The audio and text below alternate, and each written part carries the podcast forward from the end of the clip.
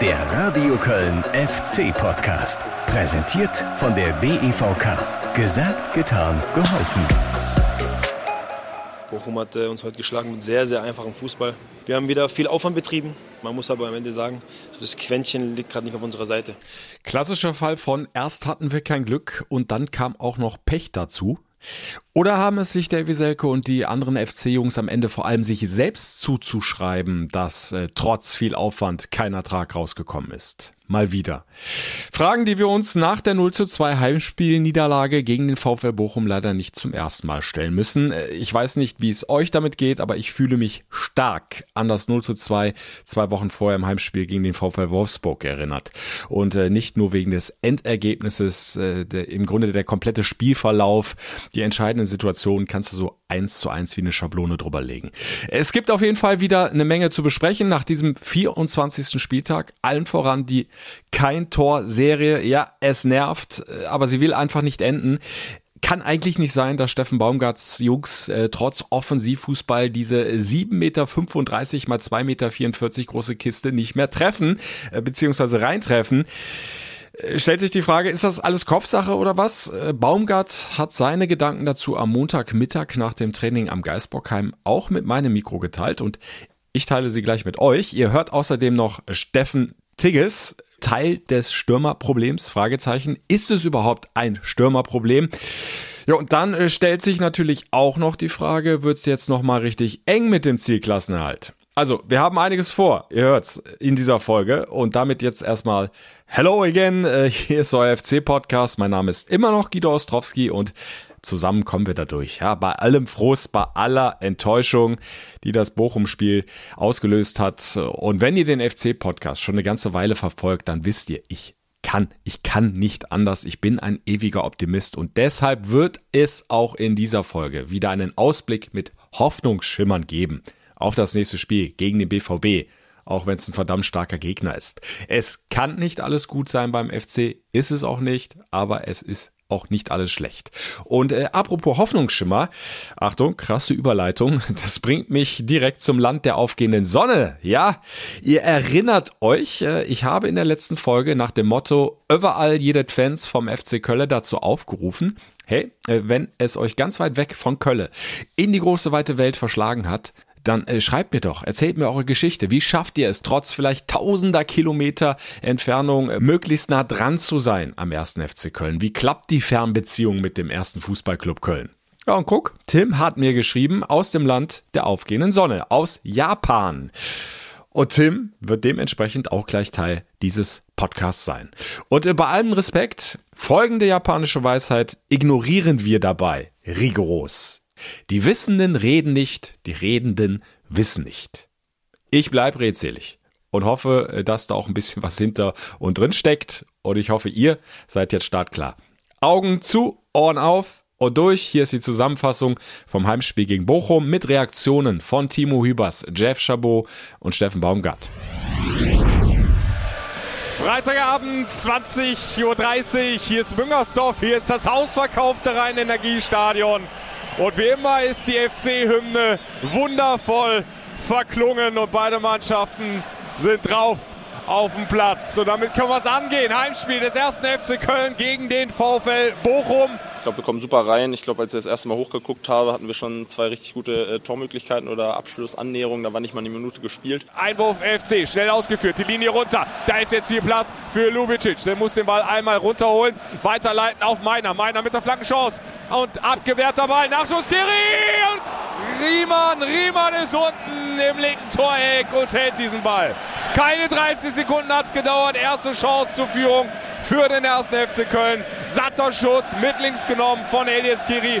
Aber Riemann auf den Posten. Der FC setzt nach. Hector im Zentrum. Rechts raus. Viel Platz für Benno Schmitz. Benno Schmitz am rechten Strafraum weg. Flankt rein. Auf Senke.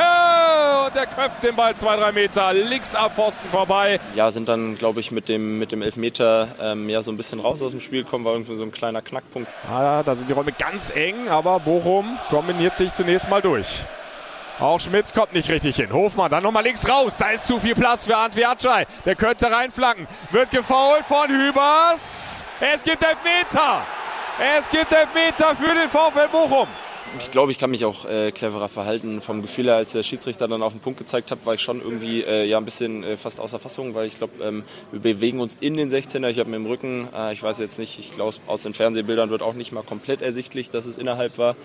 Ähm, so wie ich es gerade gesehen habe, korrigiert mich, aber ähm, ja, ist eine super unglückliche Situation, weil ich glaube, wenn es 10 Zentimeter weiter außerhalb ist, ist es sogar so eindeutig, dass es nicht zum Elfmeter führt. Ähm, ja, unglückliche Aktion. Vielleicht fehlt ein bisschen Spielglück, aber auch vielleicht ähm, nicht ganz so clever gemacht. Tobias Wels gibt den Strafstoß frei. Stöger, Linksfuß, läuft an und trifft in die Mitte. 1 zu 0 Führung für den VfL Bochum in der neunten Spielminute. Vielleicht hat man es auch von außen gesehen, da uns ein bisschen, glaube ich, aus der Ruhe bringen lassen, hatten dann ein paar unsaubere Aktionen dabei, spielen es in der letzten, im letzten Drittel, glaube ich, auch nicht mehr ganz so sauber zu Ende und ja, kommt trotzdem in ein, zwei Abschlusssituationen, aber nicht so in die klaren Abschlusssituationen, dass man da zwingend Tore draus machen muss. Ball ist freigegeben von Tobias Welz. Hector hebt den Arm. Keins läuft an, läuft über den Ball. Hector bringt ihn rein an den 5-Meter-Raum. Kopfballabwehr vom VfL Bochum. Ball kommt runter auf der rechten Außenbahn für Dejan Lubicic. Der setzt an zur Flanke. Ball kommt durch und der Schuss und gehalten. Riemann hält den Direktschuss von Chabot. Ich glaube, uns fehlt ein bisschen das Quäntchen Glück zurzeit, weil wir, wir können die Tore schießen. Ähm, sieht man im Training, haben wir davor gesehen. Wir werden dran arbeiten auf jeden Fall. Benno Schmitz, diesmal kurz auf meiner. Meiner zurück auf Schmitz. Kurze Ballmitnahme, Flanke kommt gut auf Säcke, aber Riemer taucht ab. Auch der Ball nicht mit genügend Druck aufs Tor gebracht. Kein Problem für Riemer. Ich, ich komme nicht aus dem Lauf, sondern stehe. Ähm, dann schwierig, ähm, da ähm, den Druck hinter zu bekommen. Aber klar, ähm, ähm, ist auch mein Anspruch, äh, da vielleicht aus so einer Szene äh, mehr rauszuholen. Riemer nochmal lang hinten raus und dann der Pausenpfiff. Die Bochumer also überraschend vorne durch das frühe Elfmeter-Tor von Schlöger in der neunten Minute. Vom FC muss mehr kommen in der Offensive. Ich fand, dass meine Mannschaft viel investiert hat, dass sie immer wieder versucht hat, nach vorne zu spielen, dass wir sogar Möglichkeiten hatten, aber am Ende keinen reingekriegt hat und dann in den richtigen oder dann in den falschen Situationen falsche Entscheidungen getroffen haben. Und der Ball geht durch in den Lauf von Meiner. Kommt da mal vorbei. Ja, macht er am ersten, am zweiten. Linkes Strafraumberg. Flanke zu ungenau. Wieder zu ungenau. Selke war gut eingelaufen am 5-Meter-Raum. Aber da muss diese Flanke eben auch mal kommen. Und sie kriegen es einfach nicht hin. Ich glaube, wir müssen einfach wieder dahin kommen, die Unsauberkeiten äh, im letzten Drittel mehr abzustellen, mehr in den Rücken des Gegners zu kommen, mehr Bälle in die Box zu bringen und äh, dann ja, erhöht man ähm, unweigerlich auch die Wahrscheinlichkeit, dass uns mal wieder einer vor die Füße fällt. Bochum klärt lang hinten raus. Schwäbe schon fast an der Mittellinie mit dem langen Schlag. Wieder in Richtung Strafraum. Selke an die Strafraumgrenze. Da ist Mate. Mate legt raus auf Keins. Keins an den Fünfer und dann verpassen Skiri und auch Lubicic. Muss man sagen, dass wir gerade in so einer Phase sind, wo das Quäntchen nicht auf unserer Seite ist. Und ähm, bringt auch nichts, jetzt groß irgendwie Flosken rauszuhauen, sondern wir müssen es uns erarbeiten. Haben wir unter der Woche schon gemacht, hatten da eine gute Quote. Ähm, ja, ist manchmal vielleicht auch nicht so wirklich erklärbar. Janko an die Strafraumgrenze. Asano, Asano im Strafraum. Grätsche Chabot. Volles Risiko. Aber ist gut gegangen. Aber dann im Aufbauspiel wieder der Ballverlust von Keins und das Foul gegen Stöger. Sie machen sich das Leben selbst schwer. Jetzt der Freistoß. Ball ist freigegeben. Stöger, Trippelschritte. Spielt dann in den Strafraum. Hofmann an den Fünfer. Da ist das Tor. Da ist das Tor. Da ist das Tor von Masovic. Weil sie da hinten drin pennen, weil sie sich überrumpeln lassen. Eine Freistoßvariante, die aus unserer Sicht schon verteidigt hätte werden können. Landet dann auch noch im Tor und alles, was wir vom Tor hatten, ja, hatte dann VfL dann auch einen richtig guten Torwart, der dann in der einen oder anderen Situation das Richtige gehalten hat. Und dann waren wir auch in der einen oder anderen Situation auch nicht gut genug, das muss man auch sagen. Hector flankt wieder rein an den Fünfer. Leppalle unterläuft den Ball, verschätzt sich. Und dann ist er im Tor aus. Abstoß für die Bochumer. Es klappt nichts da vorne. Aber auch gar nicht so deutlich, muss man das sagen, in dieser zweiten Halbzeit. Trotzdem bin ich weit davon entfernt, den Jungs einen Vorwurf zu machen, weil ich schon fand, dass wir viel fürs Spiel getan haben, viel investiert haben. Aber am Ende muss man ganz ehrlich sagen, reicht es nicht. Und das ist auch nicht zum ersten Mal. Hector nochmal quer auf Schmitz. Schmitz chippt den Ball rein. Kopfball Tigges. Lemperle. Dann Adamian und Chabot fallen in die Arme von Riemann. Und das war's. Letzte Aktion in diesem Spiel. Apfel von Tobias Welz. vereinzelte Pfiffe hier von den Tribünen. Aber allzu viele sind ja auch gar nicht mehr im Stadion. Ein sehr, sehr enttäuschender Freitagabend hier in Müngersdorf. Der FC unterliegt dem VfL Bochum, den Tabellenletzten mit 0 zu 2. Sehr groß die Enttäuschung, Katastrophe. Kein Pass kommt an, kein Kampfwille, ja? Sehe ich 100% genauso, also Katastrophe. Es gibt keinen Knipser. Du musst nicht mal fußballerisch begabt sein, der muss einfach nur richtig stehen und so einen haben wir halt nicht. Wir haben nur Schönspieler und äh, ja, heute haben sie noch nicht mal schön gespielt. Einfach nur Scheiße. Ja, keine Ahnung. Fragt mal die Spieler. Da gibt es ganz, ganz viele Ansätze, die wir dann immer wieder auch haben, aber die haben wir jetzt nicht nur bei negativen Erlebnissen, sondern auch bei positiven Erlebnissen. Wir müssen gucken, dass wir bei uns bleiben und dass wir den Weg wieder ganz schnell finden. Auch wenn dieser Weg kein leichter sein wird. Aber der Reihe nach, das Quäntchen fehlt uns im Moment. Hörst du seit Wochen immer wieder von Spielern, auch von Trainer Steffen Baumgart. Was ja auch nicht ganz falsch ist. Ja, am Spruch, erst hatten wir kein Glück, dann kam auch noch Pech dazu. Ist schon ein bisschen was dran. Das berühmte Spielglück, das fehlt in engen Situationen im Moment. Das fällt oft auf die Seite des Gegners. Äh, was das Bochum-Spiel betrifft, klar, das ist bitter, dass du nach ganz starkem Beginn diesen Elfmeter in der neunten Minute gegen dich bekommst, weil die zehn Spitzen des gefaulten Antwi Acay so gerade noch innerhalb des Strafraums oder auf der Strafraumlinie standen. Und es ist dann auch Pech, dass der eigentlich schlecht getretene Foul-Elfmeter von Stöger durch die Schienenbeine rutscht vor Marvin Schwäbe oder so unten durch. Eigentlich hält er den, äh, wenn er Ticken früher unten ist. Ja, oder dass beim zweiten Gegentor so flippermäßig der Ball äh, doch noch Masovic äh, vor die Füße fällt. Freistoßvariante hin oder her. Eigentlich hatte die gar nicht geklappt, aber dann über drei Banden ist Bochum doch noch ins Ziel gekommen. Also da kriegst du dann auch als Trainer die Krise. Wenn wir Wolfsburg nehmen, da ist der erste Torschuss drin und dann ist der zweite Torschuss drin und wenn wir Bochum sehen, die haben dreimal aufs Tor geschossen. Ja, und das eine ist ein Elfmeter, den wir aus meiner Sicht verursachen. Ja, und das zweite ist unter der Mauer durch, was wir verteidigen. Also im Moment, ich will es jetzt nicht auf Glück oder Pech schieben, aber wenn wir dann davon reden, das Glück haben wir auf keinen Fall im Moment. Dafür eine ganze Menge Pech. Kann ich äh, total nachvollziehen, dass Steffen Baumgart auch das mal loswerden musste am Montagmittag nach dem Training also so zweieinhalb Tage äh, nach dem Spiel gegen den VfL Bochum. Äh, gleichzeitig hat er aber auch zu Recht betont, das ist ganz wichtig, das kann und darf kein Alibi sein, äh, weil auch er weiß natürlich, dass zu diesen grenzwertigen Glück- oder Pechsituationen es oft gar nicht hätte kommen äh, müssen oder dürfen. Wenn du es vorher besser verteidigst, dann kommt Antwi Acay gar nicht erst in die Situation, dass er am Kölner Strafraum so aufdrehen kann und reinziehen kann. Äh, Timo Hübers hat selbst gesagt, er könne da cleverer verteidigen. Äh, beim zweiten Gegentor, da darf es vorher erst gar nicht zu diesem Freistoß kommen, der dann alles weitere ausgelöst hat. Ihr habt es gerade nochmal in der Zusammenfassung gehört. Chabot blockt Asano super, keins kann einen Konter einleiten, verliert den Ball, V-Spiel an Stöger und dann nimmt das Unheil seinen Lauf. Also, um diesen Punkt abzuhaken, ja, das Spielglück ist gerade nicht der Freund des FC, aber auf das Glück solltest du dich äh, gerade im Sport eh nicht verlassen, äh, sondern auf dich selbst solltest du dich verlassen können. Und das ist im Moment in einigen spielentscheidenden Situationen leider nicht der Fall gewesen. Der FC macht da dann doch immer die ein, zwei Fehler zu viel, die dann auch bitter bestraft werden vom Gegner, siehe Wolfsburg, siehe Bochum. So, und Punkt zwei, wenn du es eben nicht schaffst, wie zum Beispiel bei Union, diese Fehler, die zu Gegentoren führen, zu vermeiden. Da haben sie dann immerhin ein 0 zu 0 mitgenommen. Was ja passieren kann, äh, da musst du eben in der Lage sein, vorne selbst Tore zu erzielen und da sind wir dann beim großen oder größten Problem des ersten FC Köln. Der Kein-Tor-Serie. Ja, es nervt. Es nervt euch als Fans. Es nervt mich als Reporter. Ich würde unglaublich gerne mal wieder ein Tor live bejubeln. Vor allem geht's aber den FC-Protagonisten äh, total auf den Zeiger wie Steffen Tigges. Das ist natürlich äh, nervig, äh, weil wir es ja auch äh, selber ändern wollen. Wir versuchen jede Woche auch an Sachen zu arbeiten. Wir analysieren, äh, was wir falsch machen, was wir vielleicht nicht so gut machen und äh, versuchen dann in den Spielen das umzusetzen. Ich glaube, man hat auch in den letzten Spielen gesehen, dass dann doch schon auch mehr Torgefahr dabei rausgekommen ist, dass wir auch mehr Bälle im letzten Drittel hatten, mehr Bälle in der Box. Und ja, im Moment äh, fällt uns, fallen uns die Bälle nicht so wirklich vor die Füße, wie vielleicht an Bochum in der einen Situation. Äh, daran arbeiten wir weiter. Das ist äh, aber auch eine Sache aus allen Mannschaftsteilen, äh, wo wir uns verbessern müssen, äh, dass einfach mehr wieder zusammenkommt, äh, wir besser zusammenspielen. Vier Spiele in Folge, kein einziges Tor mehr. Das ist die bittere Wahrheit.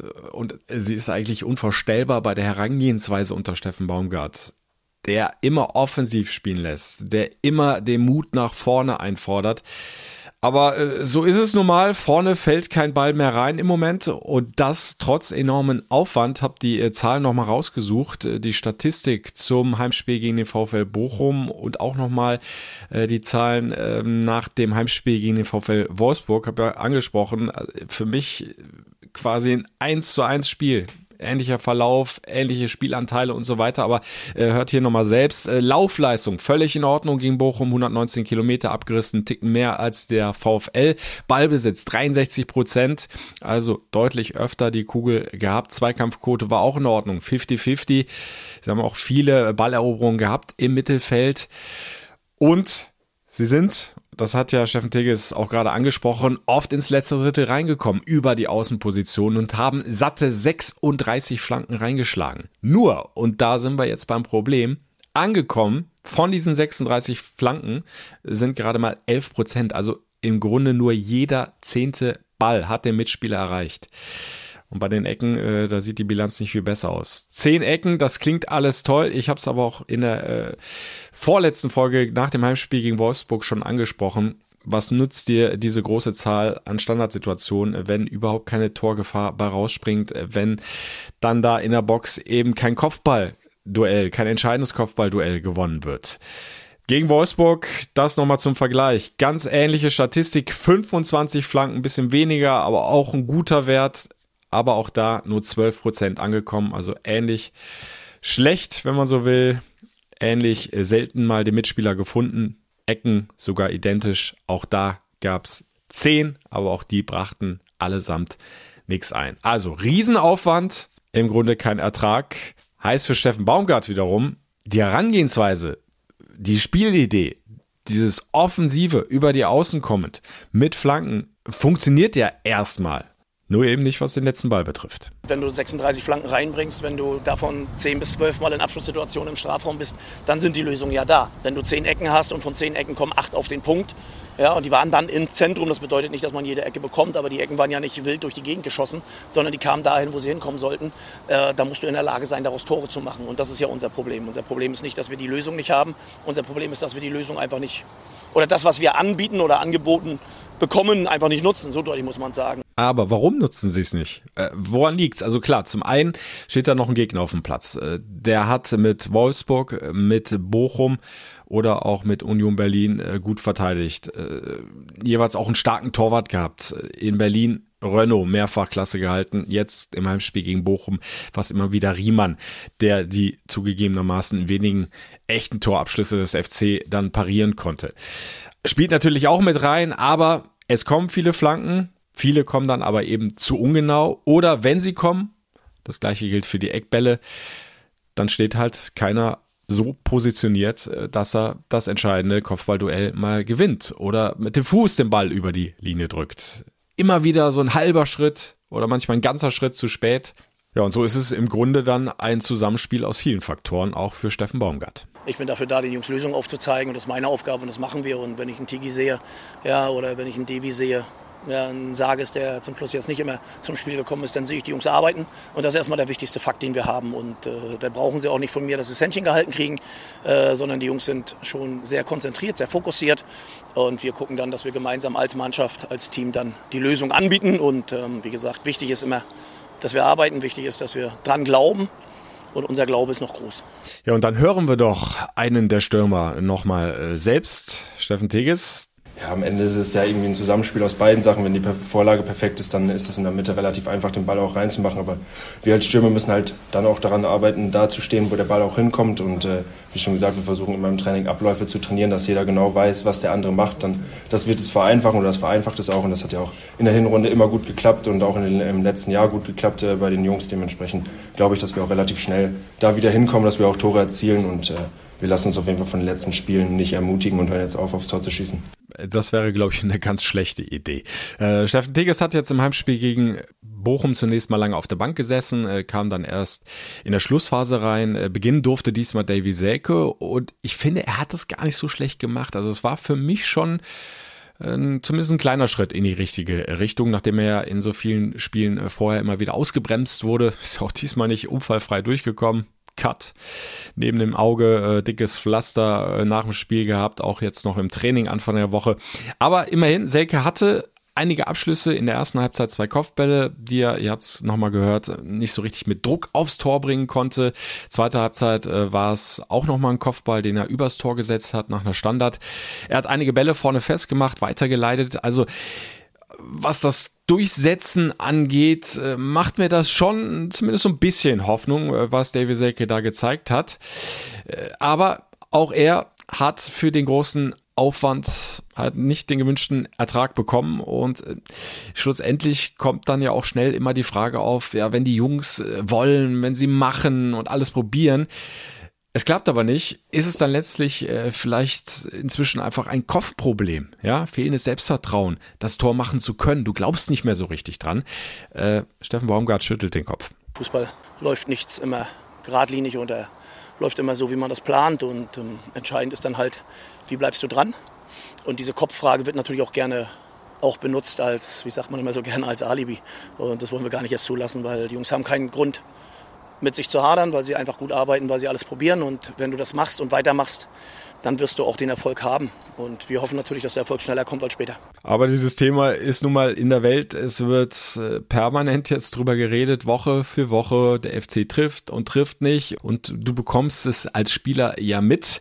Also was kannst du da machen? Ja, genau. Nichts mehr lesen, Ohren zu halten.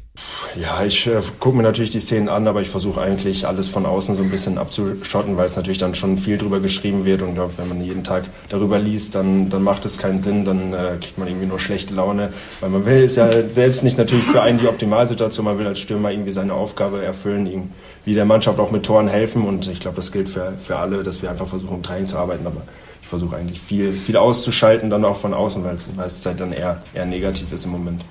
Arbeiten, arbeiten, arbeiten, was anderes bleibt den Spielern jetzt erstmal nicht übrig. Weiter aufs Tor schießen, hat Steffen Tigges gesagt.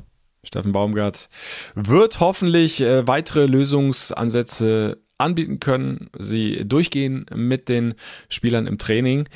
Die Art und Weise des Fußballspiels, die wird er auf jeden Fall nicht grundlegend ändern. Das hat er auch nochmal betont am äh, Montagmittag am Geisbockheim nach dem Training, hat gesagt, äh, wir gehen da weiter unseren Weg. Mutig nach vorne spielen, immer wieder über die Außen mit Flanken zum Erfolg kommen. Aber er weiß natürlich auch, äh, es müssen jetzt schnellstmöglich auch wieder die Ergebnisse her die Punkte her, sonst besteht eben Gefahr, doch nochmal richtig unten reinzurutschen. Wir sind uns der Sache schon bewusst, dass wir äh, nicht nur aufpassen müssen, sondern dass wir einfach wieder äh, punkten wollen. Und daran müssen wir arbeiten, das tun wir. Und deswegen rede ich nicht von brisant, aber ich rede schon von einer angespannten Situation, ähm, wo wir natürlich auch ganz klar sagen wollen, äh, wir wollen aufpassen, wir müssen aufpassen. Aber viel wichtiger ist, wir haben, und das ist das Wichtigste, wir haben alles selbst in der Hand. Und die Leistung der Jungs war bisher nicht so, dass ich ich sage jetzt mal, mit schlaflosen Nächten nach Hause gehe. Ich kann zwar schlecht schlafen nach solchen Spielen, aber nicht, dass ich das Gefühl habe, die Jungs wissen nicht, was sie tun oder wir wissen nicht, was wir tun. Da sind wir weit von weg. Und noch ist ja zum Glück auch nicht allzu viel passiert. Die Mannschaften ganz unten drin haben äh, gar nicht oder kaum gepunktet. Hoffenheim wieder verloren. Äh, schon Wahnsinn, äh, was die da für eine Niederlagenserie hinlegen mit dem Kader. Hoffenheim inzwischen auf Tabellenplatz 18, also letzter, hat mit 19 Punkten die rote Laterne in der Hand. Schalke hat im Derby gegen den kommenden Gegner des FC Borussia Dortmund immerhin einen Punkt geholt, ist jetzt bei 20, aber immer noch sind es sieben Zähler weniger als der FC auf dem Konto hat. Das gleiche gilt für Stuttgart. Auch die haben einen Punkt geholt am 24. Spieltag, liegen auf dem Relegationsplatz mit 20 Punkten, also auch sieben Zähler hinter dem FC. Dann kommt die Hertha mit 21 Zählern. Es sind immerhin auch noch sechs Punkte Rückstand. Also äh, noch äh, müssen nicht alle Alarmglocken rot äh, schrillen, aber der Trend, der macht einem dann doch Sorgen und äh, da wäre eine baldige Trendumkehr sehr, sehr wünschenswert. Und vielleicht kommt sie ja auch schon gegen Borussia Dortmund. Äh, wir reden da auch gleich drüber. Aber äh, vorher machen wir mal einen ganz weiten Ausflug. Ich habe es äh, zu Beginn dieser Podcast-Folge gesagt oder euch auch nochmal dran erinnert. Hey, wenn ihr irgendwo ganz weit verstreut in der Weltgeschichte rumturnt, weit weg von Kölle, äh, dann äh, schreibt mir doch mal, äh, wie sieht's ja aus, eure Geschichte, eure Erlebnisse als FC-Fans im Ausland, wo auch immer das ist, wie verfolgt ihr das, was rund um den ersten FC Köln passiert. Wie verfolgt ihr die Spiele? Wie funktioniert diese Fernbeziehung zum ersten Fußballclub Köln? Und ich habe mich sehr über eure Rückmeldungen gefreut. Macht das gerne auch weiter. Ja, freue mich auf weitere Geschichten. Einfach eine persönliche Nachricht über meine Facebook-Seite FC Reporter Ostrowski und ich melde mich dann auch äh, gerne zurück. Also schreibt mir FC Reporter Ostrowski auf Facebook. Und äh, der Tim hat das unter anderem auch gemacht. Und ihn hat ins Land der aufgehenden Sonne verschlagen. Also mal richtig weit weg. Ja, da, wo einst auch Lukas Podolski gekickt hat. Nach Japan. Hat mir ein paar Zeilen geschrieben, ja, wie es so aussieht, warum er da ist und wie er die FC-Spiele verfolgt. Und ähm, dann habe ich ihm erstmal zurückgeschrieben und wir haben uns verabredet für einen Videocall. Denn ich möchte ja nicht nur alleine seine Geschichte hören, sondern äh, das gerne auch mit euch teilen. Also, dank modernster Technik äh, machen wir jetzt mal eine kleine Reise nach Japan zu FC-Fan Tim.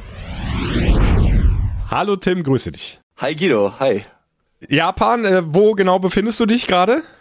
Äh, Gerade ganz aktuell äh, bin ich in Kyoto, aber generell äh, lebe ich jetzt schon seit ungefähr einem halben Jahr in Tokio und mache hier mein Auslandssemester. Wir sprechen natürlich gleich äh, drüber, über dein Leben als FC-Fan in Japan. Wie kannst du den Club von da aus überhaupt verfolgen, die Spiele, ähm, alles, was so rund um den Verein passiert. Aber na klar, wir hatten jetzt am Freitagabend ein Bundesligaspiel, ein Heimspiel gegen den VfL Bochum. Und äh, da interessiert es mich natürlich auch, wie du es denn von so weit weg verfolgt hast. Diese 0 zu 2 Niederlage war ein bitterer Abend für den FC. Äh, konntest du es überhaupt gucken, sogar live vielleicht? Gut, das ist natürlich immer bei mir ein bisschen schwierig, vor allem bei den Freitagsspielen. Äh, das ist ja dann äh, in Deutschland äh, um 20.30 das heißt bei mir mitten in der Nacht. Das ist dann gerade bei den Freitagsspielen immer ein bisschen schwieriger. Und dazu kam halt jetzt noch dazu, dass ich im Urlaub bin. Das heißt, zum Glück konnte ich oft mal gucken, aber jetzt beim Bochum-Spiel war das dann so, dass ich dann am, am Morgen, tatsächlich, dann ist das auch so ein bisschen Aufregung, wie vielleicht damals noch, die einen oder anderen kennen es ja noch mit dem Videotext.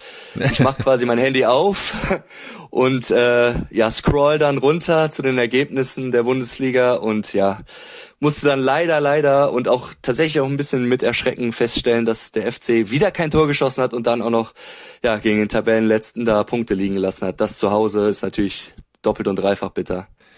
Für alle, die das nicht so auf dem Schirm haben, muss man nochmal dazu sagen, ihr seid acht Stunden voraus, ne? Genau, aktuell das heißt, acht Stunden, richtig. Beim Anpfiff 2030 äh, waren es halb fünf morgens bei euch in halb Japan, fünf ne? morgens, ganz genau. Ja. Genau. Aus deiner Sicht, äh, du hast es jetzt auch über die ganzen Wochen verfolgt, ähm, war jetzt das vierte Spiel in Folge ohne Tor. Was glaubst du, woran liegt's, dass der FC die Kiste nicht mehr trifft? Das ist äh, eine sehr gute Frage, äh, vor allem die äh, sag ich mal, also nicht die Rückrunde, aber das neue Jahr hat ja mit Toren eigentlich en masse begonnen. Vielleicht haben Ja. wir da einfach zu viele geschossen. Äh, das musste dann für die ersten sieben Spiele reichen. Ich weiß es nicht. Also ja, man hat es ja nochmal versucht mit dem Selke, da nochmal ein bisschen Torgefahr reinzubekommen in den Kader. Ja, es ist halt natürlich immer schwierig, ne? So ein, so ein Mann, der 20 Tore gemacht hat, äh, über 20 Tore. Man hatte immer mal so einen Stürmer mit, mit Cordoba, dann zweimal Modest. Ja. Das ist natürlich schwer aufzufangen, ne? Äh, Gerade dann so, sag ich mal, mit Spielern, die jetzt vielleicht nicht so Bundesliga erfahren sind. Man hat ja dann den Dietz hochgezogen, Tigges jetzt, sag ich mal, auch nicht der Stürmer Nummer eins in Dortmund gewesen. Da fehlt vielleicht dann auch einer, ein Knipser einfach gerade, der dann die Kaltschnäuzigkeit vorm Tor besitzt, um die Dinger dann auch mal zu machen. Davy Selke hast du angesprochen, der hatte jetzt mal wieder die Chance, ähm, von Beginn an zu stürmen. Hast du bei ihm zumindest den Eindruck, das könnte in die richtige Richtung gehen? Ähm, man muss ja dazu sagen, er ist äh, mehrfach jetzt ausgebremst bremst worden vorher, ne, durch Verletzungen, dann war er krank.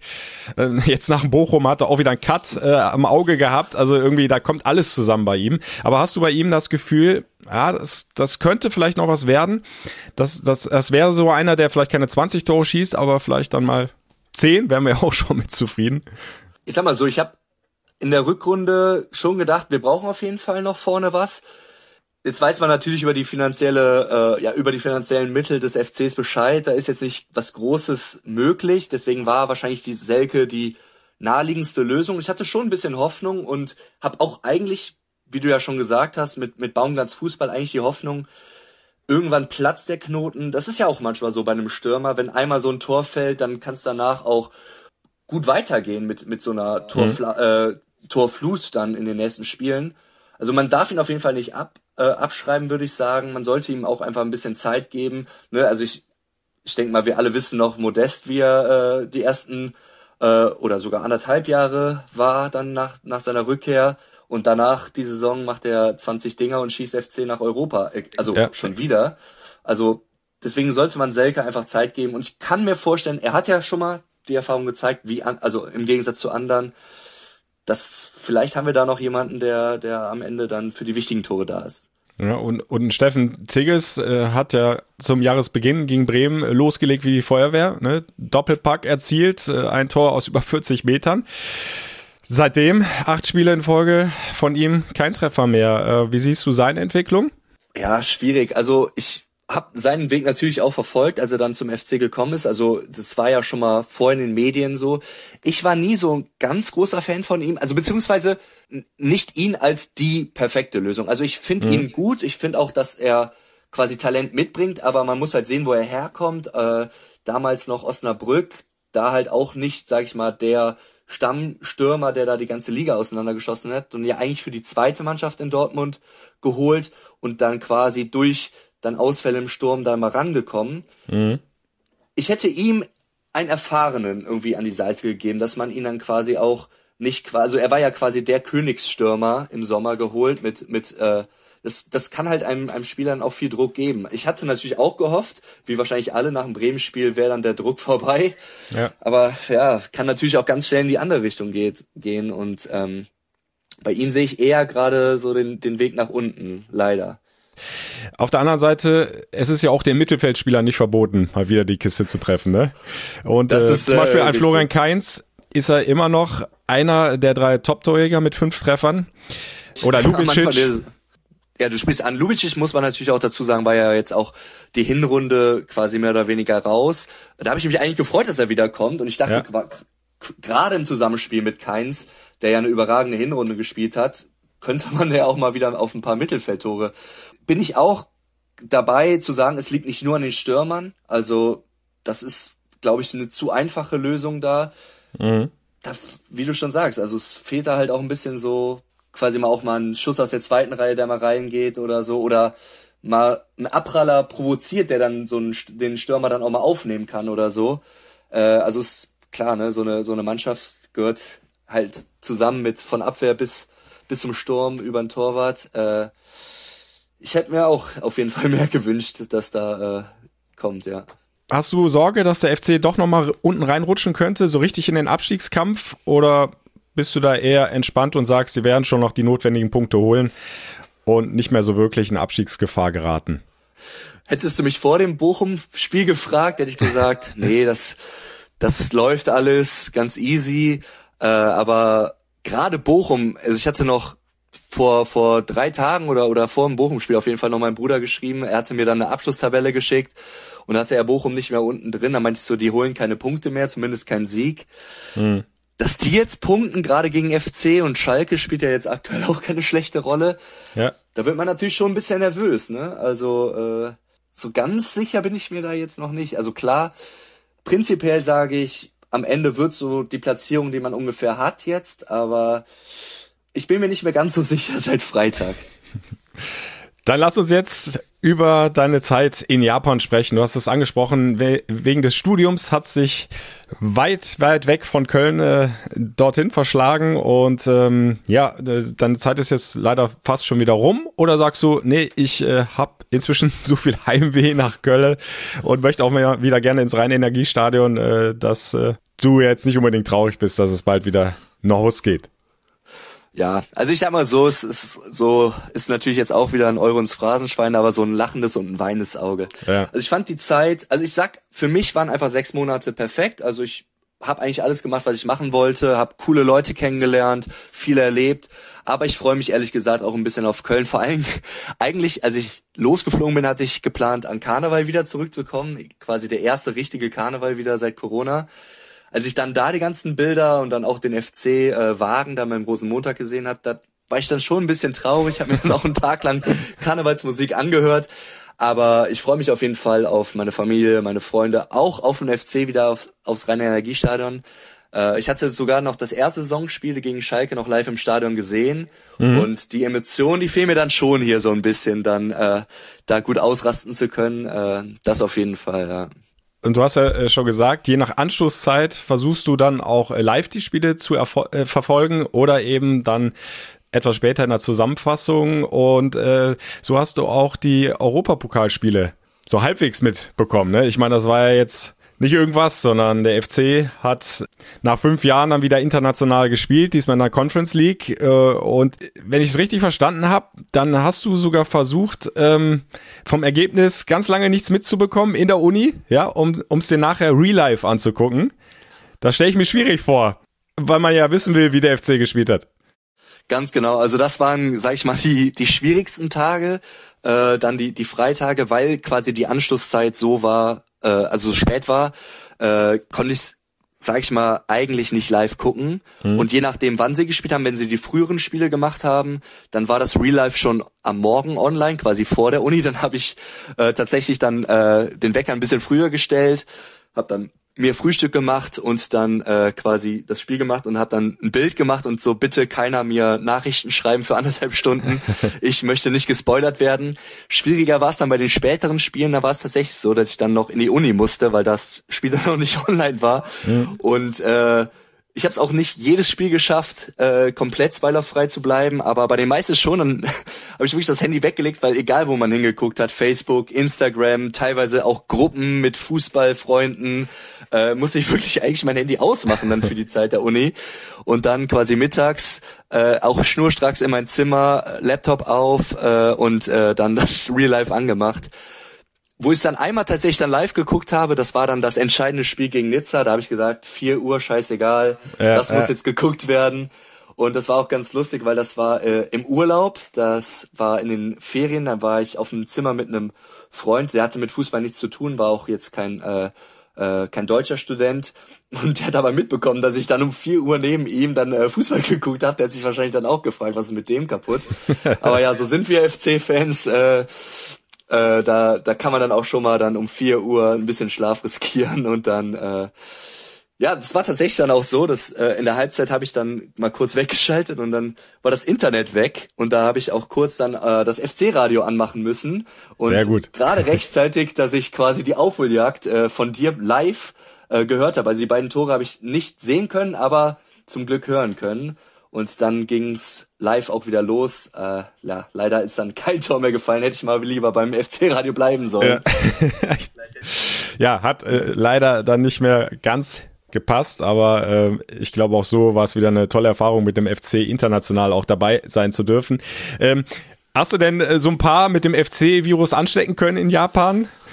Also äh, witzig war tatsächlich eine Sache, ich habe auch in der Uni Fußball gespielt. Ich habe natürlich mein FC-Trikot mitgenommen und hatte das dann an und tatsächlich ist den äh, Japanern, den japanischen Fußballspielern der äh, FC ein Begriff. Also die haben dann auch direkt erkannt, ah, äh, FC, FC und dann, äh, klar, ein Spieler, der dann in Japan vielleicht noch ein bisschen bekannter ist, vor allem in den letzten Jahren, war dann Lukas Podolski. Ja. Ich war auch jetzt äh, vor ein paar Tagen noch in, äh, in Kobe, wo ich tatsächlich auch ein äh, Lukas Podolski Plakat noch gesehen habe. Ah, okay. Äh, ist ganz, ganz, ganz witzig, witzig gewesen auf jeden Fall. Ähm, also ja, das hat mich auch gewundert. Da ich so, ja, FC Köln in Deutschland natürlich ein großer Verein, aber hat sich mittlerweile auch bei den japanischen Fußballspielern äh, zumindest äh, in der Uni rumgesprochen. Ja, das fand ich ganz lustig. Pierre Libarski, auch eine FC-Legende, hat ja auch in Japan äh, eine Zeit lang gekickt. Äh, mit Okodera hatten wir beim FC äh, einen sehr guten japanischen Spieler, ist schon was länger her, aber ich denke, auch dadurch wird der FC wahrscheinlich äh, so einigen in Japan noch ein Begriff sein. Ähm, aber so insgesamt der FC spielt wahrscheinlich nicht die ganz große Rolle, oder? Lass mich raten, auch da der FC Bayern München klar vorneweg und dann kommt irgendwann der Rest, oder? Genau, ja, also Äh, Bayern auf jeden Fall, klar, auf, auf jeden Fall die englischen Clubs. Also hier gibt's auch Sportsbar ohne Ende, wo die Leute oder die Japaner dann tatsächlich auch äh, nachts dann noch äh, die Spiele der Premier League gucken. Bayern München ist natürlich ein Riesenbegriff. Ich sag mal, am lustigsten oder sag ich mal am interessantesten hier war natürlich, dass Japan gegen Deutschland in der WM gespielt hat. Ah, Erinnere mich doch daran nicht. ja, leider, leider. Ich äh, wurde hier eigentlich jedes Mal dran erinnert, als ich dann gesagt habe, woher ich herkomme. Ja. War natürlich das Erste, was gesagt worden ist, ah, Japan, Japan 1-0 und äh, oder 2-1. Und äh, ja, das bin ich hier nicht mehr losgeworden und da kennen natürlich alle Neuer, Müller, das sind dann natürlich die Namen, die dann eher, sage ich mal, bekannt sind bei den bei den Japanern hier, vor allem jetzt äh, durch die WM. Und der, der FC, äh, der möchte ja im Rahmen seiner Internationalisierung auch gerne Fuß fassen in Japan. Ähm, hältst du das für möglich, dass der FC es schafft, die Japaner noch ein bisschen mehr zu begeistern vom Club? Also so wie ich das mitbekommen habe, kann ich mir das sehr gut vorstellen. Also ist ein sehr gastfreundliches Land und die sind auch immer sehr interessiert an äh, vor allem dann ähm, ausländischen Studenten oder in dem Fall dann ausländischen Fußballspielern. Ich glaube, wenn man hier dann auch sich ein bisschen zeigt, ein bisschen präsentiert, mal vielleicht nach Japan kommt, auch mit den Leuten redet, mhm. ähm, kann ich mir gut vorstellen, dass das hier sehr gut funktioniert. Ähm, die sind sehr schnell, sehr begeisterungsfähig und äh, lassen sich auch gut anstecken und gerade denke ich mal so sollte der FC ja eigentlich kein Problem damit haben, da so die FC-Atmosphäre rüberzutragen. Also ich kann mir das auf jeden Fall gut vorstellen und äh, würde mich natürlich auch freuen, wenn dann hier der ein oder andere, der, der mich da mit dem FC-Trikot gesehen hat, dann auf einmal die Spieler dann auch sehen könnte. Äh, ja, für dich, äh, ich habe es gesagt, geht so langsam die Zeit in Japan äh, zu Ende. Ähm, aber jetzt, nächstes Wochenende, der FC bei Borussia Dortmund. Äh, wie wirst du es verfolgen? Und ähm, ja, was glaubst du? Was, was geht da für den FC? Ja, also es ist natürlich jetzt das Top-Spiel. Das bedeutet, ist von der Zeit her auch wieder nicht ganz so gut gelegen. Aber ich habe mir tatsächlich vorgenommen, äh, das Spiel dann auch zu gucken live, weil da komme ich zu deiner zweiten Frage. Ich rechne mir da tatsächlich schon ein bisschen aus, weil wir ja gegen Dortmund, gut, natürlich eher zu Hause, aber gegen Dortmund eigentlich immer gut ausgesehen haben. Und wenn nicht jetzt, wann dann? So, man rechnet mit nichts. Man hat gegen den letzten verloren und spielt jetzt gegen die noch ungeschlagenen Dortmunder, die nur gegen Schalke unentschieden gespielt haben, sonst alles gewonnen haben. Also da kann auch mal so eine Überraschung in die positive Richtung aus, äh, ausfallen. Deswegen, ich glaube, ich würde es gucken und ich tippe dann auf so ein 1-1. Damit wäre ich jetzt zufrieden und ja. ja. vielleicht dann wie damals dann in der 90. dann vielleicht noch ein 2-1 hinterher. Wäre ich jetzt auch nicht so traurig drüber nochmal Tigges, wie im Hinspiel, ne? Gegen seinen genau. Ex-Verein. Genau, genau, ja. Genau, Geschichten, die nur der Fußball schreibt. Also ich würde es ihm wünschen, ich würde es dem FC wünschen und äh, auch natürlich uns allen FC-Fans. Dann ist, glaube ich, auch das Bochum-Spiel ganz schnell wieder vergessen. Tim, dann macht ihr äh, noch eine schöne Restzeit in Japan, ja? Äh, begeister noch so viele Japaner wie möglich vom ersten FC Köln. Maret Jod. Mach's gut, Guido. Ciao. Ciao, ciao. Ja, und ich hoffe doch sehr, dass auch Tim dann in Japan am kommenden Wochenende mal endlich wieder so richtig ausrasten kann. Und zwar vor Freude. Und damit sind wir beim 25. Spieltag. Beim Auswärtsspiel gegen Borussia Dortmund. Äh, von einer fantastischen Kulisse wird es stattfinden. Ja, das Westfalenstadion so hieß es zumindest früher, irgendwie ist mir der Name immer noch sympathischer, äh, wird wahrscheinlich rappelvoll sein. Äh, der FC wird äh, tausende Gästefans mitbringen, äh, es wird äh, laut werden, es wird äh, emotional werden. Und es gibt Flutlicht. Es ist das Topspiel am Samstagabend, freue ich mich sehr drauf. Und der BVB, äh, um jetzt mal etwas konkreter auf den Gegner zu gucken, ist ja noch ungeschlagen im neuen Fußballjahr. In der Liga acht Siege und zuletzt das 2 zu 2 auf Schalke. Also da haben sie die ersten beiden Punkte abgeben müssen, aber was Niederlagen angeht, immer noch mit einer weißen Weste unterwegs. In der Champions League, okay, da sind sie jetzt knapp raus gegen Chelsea im DFB-Pokal, aber immer noch im Rennen im Viertelfinale angekommen nach dem Sieg gegen Bochum. Also auf zwei Hochzeiten tanzt der BVB immerhin noch. Und äh, was die Bundesliga anbetrifft, ja, da sind sie in, im Rennen um die Meisterschaft. Zwei Punkte hinter den Bayern, das ist ja noch aufzuholen, zumal sie nach dem FC ja dann in München antreten werden. Es werden sehr, sehr entscheidende oder vielleicht vorentscheidende Wochen, die da gerade auf den BVB zukommen. Man muss aber auch dazu sagen, äh, ja, bei allem äh, Glanz, äh, die Siege, die sie geholt haben, die waren oft nur knapp mit ein oder zwei Toren. Also sie haben da nicht ständig irgendwie so ein Hurra-Fußball zelebriert, ja, und die Gegner aus dem Stadion geschossen. Nee, das war auch viel Malocha-Fußball. Sie haben sich diese Siege erarbeitet, äh, weil sie vorne im Moment äh, auch keinen richtigen Knipser mehr haben. Haaland ist Geschichte, der spielt jetzt bei Man City. Bester Torschütze aktuell Julian Brandt mit acht Saisontreffern, also noch nicht zweistellig. Haaland wäre zu diesem Zeitpunkt wahrscheinlich schon mal locker bei 15 bis 20 Toren gewesen. Julian Brandt, das kommt da noch dazu, ist im Moment verletzt. Zweitbester Torschütze beim BVB. Mukoko, sechs Saisontore, ist auch verletzt. Reiner kommt dann mit fünf Toren und dann äh, jede Menge Spieler mit drei und vier Toren.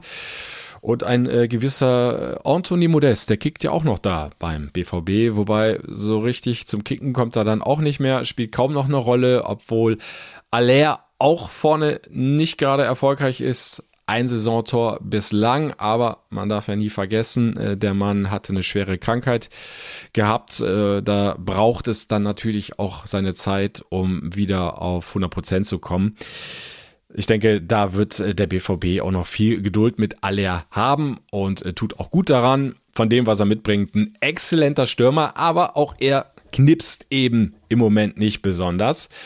Ja, und damit sind diese ganzen Siege immer sehr, sehr knapp gewesen. Hätte durchaus auch mal auf die andere Seite springen können, äh, mit ein bisschen mehr Spielglück beim Gegner. Ja, und dieses Spiel zuletzt jetzt auf Schalke, das große Derby zwischen Königsblau und Schwarz-Gelb, äh, das hat gezeigt, diese Dortmunder Defensive, die ist durchaus verwundbar. Das waren doch relativ einfache Gegentore, die sie sich da gefangen haben. Ist dann nachher auch klar so angesprochen worden, auch von Terzic, dem äh, Trainer. Also es gibt da durchaus Ansätze für den FC, beziehungsweise für den Trainer, Steffen Baumgart. Also erstmal war das ein gutes Ergebnis für Schalke und zweitens war Dortmund klar überlegen. Das ist ja ähnlich wie bei uns. Also Dortmund hat zu dem, was sie eigentlich aufs Feld gebracht haben, zu wenig rausgeholt. Und das kenne ich. So, und dass Dortmund überragende Qualität hat und dass wir wissen schon, was mit Dortmund auf uns zukommt. Darüber müssen wir nicht reden. Aber die Ansätze, ich glaube, jede Mannschaft bietet Ansätze. So wie wir Ansätze bieten, bietet der Gegner auch Ansätze. Und, und äh, da werden wir mal gucken, ob wir die richtigen haben. Ich wünsche es Steffen Baumgart, dass er da äh, die richtigen Ideen im Kopf hat und sie vermitteln kann an die Spieler und äh, diese die Ideen dann auch umsetzen können. Äh, verstecken brauchst du dich nicht in Dortmund. Du musst da nicht mit Angst hinfahren, zumal du das Hinspiel ja sogar gewonnen hast gegen den BVB mit 3 zu 2 im Rhein-Energiestadion. Torschützen Drei Torschützen, ha, das waren noch Zeiten. Auf FC-Seite Keins Lubicic und Steffen Tigges. Gegen seinen Ex-Verein hat er geknipst per Kopf nach einer Standard, wenn ich es noch richtig in Erinnerung habe. Und äh, das kann er gerne dann bei seinem Ex-Verein wieder so machen. Ja, ich äh, freue mich auf jeden Fall, äh, alte Bekannte wiederzusehen, äh, wieder in Dortmund zu sein. Aber ich habe es auch schon in der Hinrunde gesagt, es ist am Ende auch nur ein Spiel wie jedes andere, äh, das wir mit Vollgas an, angehen wollen, das wir genauso bestreiten wollen wie in der Hinrunde auch. Und ja, ich hoffe, dass äh, wir drei Punkte mitnehmen können. Und was das angeht, äh, macht er noch eine Statistik Hoffnung. Der FC hat gegen die vier Champions-Ligisten der ersten Fußball-Bundesliga bislang noch kein Spiel verloren. Klar, Dortmund ist jetzt inzwischen raus, aber sie gehören ja eigentlich in diesen Pot der vier Champions League-Mannschaften in Deutschland. Der FC hat gegen die Bayern nicht verloren, hat in München unentschieden geholt. Der FC hat gegen Leipzig nicht verloren, zweimal unentschieden. Und der FC hat auch gegen Frankfurt kein Spiel verloren, in Frankfurt unentschieden zu Hause gewonnen. Und wie gesagt, das Hinspiel gegen den BVB mit drei zu zwei für sich entschieden. Also auch das so ein kleiner Hoffnungsschimmer, den ich euch gerne noch mit auf den Weg gebe. Ich freue mich auf jeden Fall auf den Samstagabend. 18.30 geht's los. Borussia Dortmund gegen den ersten FC Köln. Und ihr könnt live dabei sein. Klickt euch rein ins FC Radio, fc-radio.de oder schaltet Radio Köln ein, dann seid ihr in Ausschnitten live dabei. Die Kollegen schalten immer wieder raus zu mir ins Stadion. Ihr verpasst nichts, zumindest nicht die spielentscheidenden wichtigen Szenen. Und dann haben wir eine Verabredung, würde ich sagen, oder? 18.30 ist Anstoß, Borussia Dortmund gegen den ersten FC Köln. Und hier im FC-Podcast hören wir uns dann Anfang nächster Woche wieder. Bis dahin, bündelt alle Kräfte, glaubt dran, der Ball wird irgendwann wieder über diese verdammte Linie rollen ins richtige Tor. und dann können wir wieder jubeln mit dem ersten FC Köln. Es wird so kommen und ich hoffe schon in Dortmund. Bis dahin, Madet Jod. Der Radio Köln FC Podcast. Präsentiert von der DEVK. Gesagt, getan, geholfen.